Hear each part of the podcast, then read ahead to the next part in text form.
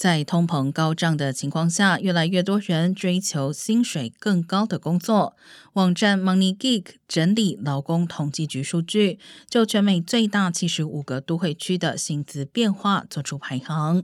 洛杉矶的平均时薪为三十六点九零元，比去年上涨百分之五点七三，涨幅排名全州第三，落后 Fresno 以及萨克拉门托。但即使在涨幅居冠的 Fresno，过去一年的薪资涨幅达百分之七点八六，依然赶不上百分之九点一的通胀率。而 Bakersfield 以及 San Jose 的薪资甚至出现下滑。